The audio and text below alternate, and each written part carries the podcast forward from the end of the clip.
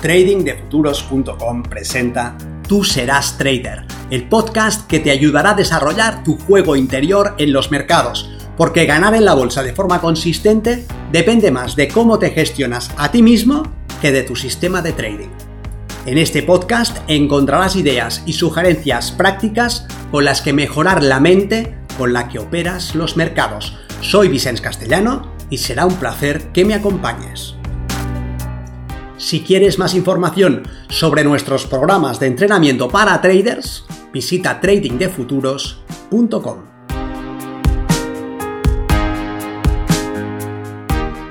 SEALS Trading. Hay un elemento determinante en los Navy SEALs que podríamos aplicar a nuestro trading. Soy Vicente Castellano, responsable del programa de formación y entrenamiento Milenio de Trading de Futuros una de las pruebas de graduación más complicadas a las que tienen que enfrentarse los aspirantes a SEAL son las 24 semanas de los BUTS, Basic Underwater Demolition SEAL, dentro de la cual se engloba la conocida como Hell Week, la semana del infierno, en la que los aspirantes pasarán 110 horas en privación de sueño, carretearán sobre sus espaldas lanchas de combate y pesados troncos, harán carreras cargados con todo tipo de equipo militar o con piedras y se enfrentarán a la prueba de la piscina, en la que serán sumergidos hasta el fondo del agua con las manos atadas mientras un instructor equipado con un traje de buzo les va poniendo en situación de pánico. Si sucumben al miedo, se rinden y son sacados del agua, muchas veces desmayados, y deben aplicarles maniobras de reanimación. Relatan los SEALs que al estar bajo el agua en esas condiciones de indefensión, el cerebro manda el mensaje inequívoco de que van a morir. A lo largo de esa semana, los aspirantes van golpeando la campana que indica que se rinden y que abandonan el proceso, algo que hace casi el 95% de los candidatos. Pero ¿qué es lo que hace que unos aguanten y otros abandonen? Esta es una pregunta muy importante que el cuerpo de marines tuvo que aprender a responder tras los atentados del 11S, en ese momento, el ejército decidió que debían aumentar el número de miembros de ese cuerpo, pero sin hacer más fácil el proceso de selección. Las pruebas seguirían siendo extremas y solo las pasarían los mejores entre los mejores, pero ¿por dónde debían comenzar? ¿Cómo aumentar el número de candidatos que superaban las pruebas sin bajar su dificultad? La respuesta es contraintuitiva llegaron a la conclusión de que no se trataba de buscar entre los aspirantes más fuertes, o más atléticos, o más cachas, no era un reto que se les diera mejor a los tipos más duros, sino que descubrieron que tendrían más éxito y serían más efectivos seleccionando a vendedores de seguros. Sí, sí, has oído bien. ¿Qué te parece? Resulta que los vendedores de seguros tienen una cualidad que correlaciona con el éxito en ese tipo de pruebas extremas. Un estudio de la Armada desveló un conjunto de elementos que las personas con aguante, con firmeza de carácter, hacen frente a los retos, muchas veces de forma inadvertida e inconsciente, y que mantienen frente a las dificultades, que es hablarse a sí mismas de forma positiva.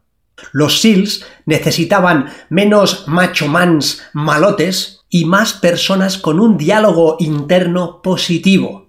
Cuando hablas contigo mismo, puedes decirte cosas positivas o cosas negativas, ¿verdad? Puedes decirte que puedes o que no puedes, que lo lograrás o que fracasarás, que se te dará bien o que seguro que acabas pifiándola.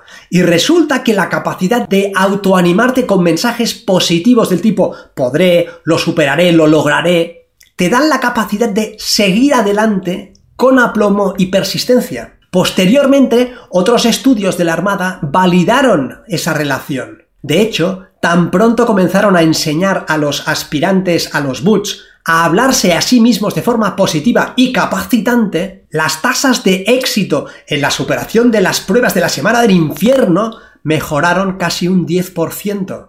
Lo que dicen los expertos es que superar la prueba depende del físico, pero abandonarla depende de la mente es la cabeza la que les hace abandonar por encima de sus capacidades y de su atleticismo. Y eso es algo que los vendedores de seguros tienen muy bien entrenado. ellos se enfrentan constantemente al rechazo, una y otra vez, en una y otra visita, tras una y otra propuestas, y tienen que seguir adelante. Si no, no sirven para esta profesión, de manera que los que terminan viviendo de vender pólizas son necesariamente muy duros, o al menos su mente lo es. De hecho, los estudios indican que los agentes que puntúan en el 10% superior en optimismo venden un 88% más que el 10% más pesimista.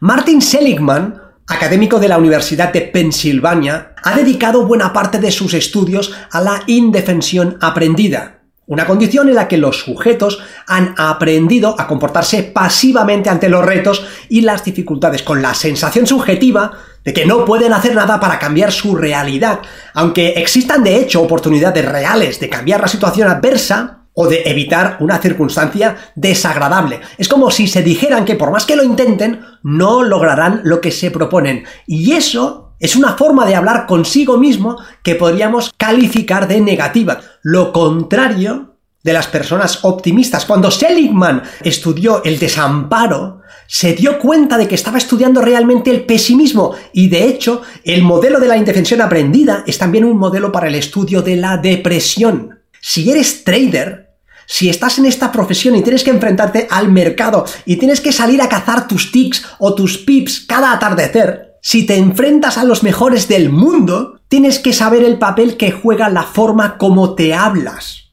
Tienes que tener claro que te cuentas cosas que pueden ayudarte a superar tus retos o que pueden minar esos intentos, que pueden ayudarte a seguir adelante o que te pueden descarrilar. Uno no nace optimista, como tampoco nace pesimista. Uno se hace a sí mismo cada día de una forma o de otra. Y las buenas noticias son que en cualquier momento podemos elegir una mejor forma de hablar con nosotros mismos. Podemos contarnos las historias de nuestra vida en nuestras cabezas de una forma que nos apoye más. Seliman explica que tanto los optimistas como los pesimistas dan forma a las historias que viven, pero que lo hacen de manera distinta. Y él lo llama el estilo de explicación y lo reduce a tres P's. P de permanencia, P de pervasividad y P de personalización. Ante un problema, una persona pesimista se dice que siempre será así o que nunca lo logrará, siempre, nunca. Es decir, que el problema es permanente, que es algo universal, generalizado, es decir, que el problema es pervasivo y que es por su culpa, es decir, personaliza. Mientras que el optimista hace lo contrario. Se dice que es una situación temporal y por lo tanto no hay permanencia, que es algo que pasará que tiene una causa específica y no universal, no generalizada, por lo tanto, no pervasiva, y que no es por su culpa, por lo tanto, no personaliza. Si eres un trader que aspira a hacer una carrera larga y provechosa, te conviene incorporar estas ideas y alejarte del lenguaje permanente, pervasivo y personalizado. Si has tenido una mala semana, no digas que siempre será igual. Di más bien que ha sido así, pero que la próxima semana lo harás mejor. No digas que es algo universal y no generalices. Di mejor que hoy es hoy, que mañana será mañana y que tendrás otra oportunidad de mejorar. En esta ocasión lo has hecho así, pero en una próxima ocasión lo harás distinto y el resultado será mejor. Y no digas que es por tu culpa, no personalices. Di que has hecho lo que has podido, lo que has sabido, lo que ha estado en tu mano y que ya lo harás mejor que si has tropezado, te levantarás y lo intentarás de nuevo, y que es algo que le podría pasar y que de hecho le pasa a cualquier trader. Todos los traders tenemos semanas mejores y semanas peores. Recuerda, cuida tu lenguaje y tu lenguaje cuidará de ti. Nos vemos en el mercado.